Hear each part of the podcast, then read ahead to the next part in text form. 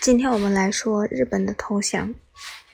德国和意大利的投降使日本人在太平洋上的前景变得更加惨淡。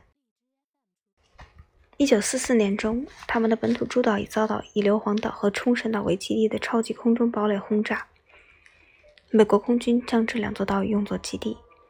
日本人口稠密城市像德国那样遭到暴风雨般轰炸，日本人更易受到伤害。那些薄木板和纸板结构房屋在烈火中。就像许多引火物一样被烧毁。应对日本参战负责的军国主义者们不愿承认他们的错误，不愿开始严肃和平谈判。就在他们犹豫不决，一连串前所未有的大灾难突然降临，结束了他们的优柔寡断。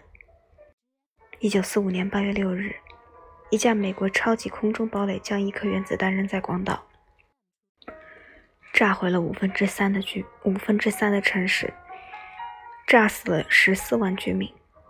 两天后，苏联对日宣战，苏联红军迅速越过边境进入中国东北。最后的打击是八月九日在长崎市上空投下的第二颗原子弹，千万人被炸死。极端的日本军国主义者这时仍反对全面投降。一时间，战争似乎由将恶化成由强硬军官领导的游击战。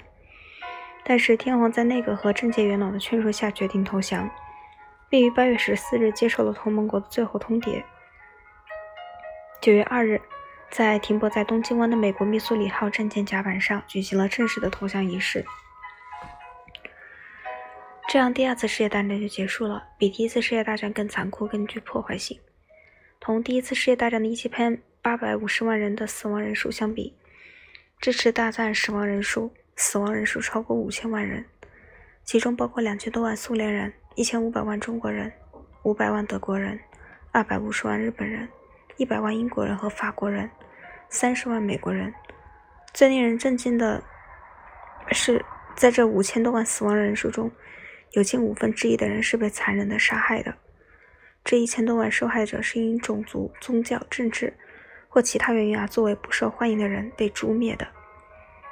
日本正式投降的签字仪式在美国军舰密苏里号的甲板上举行，由麦克阿瑟将军主持。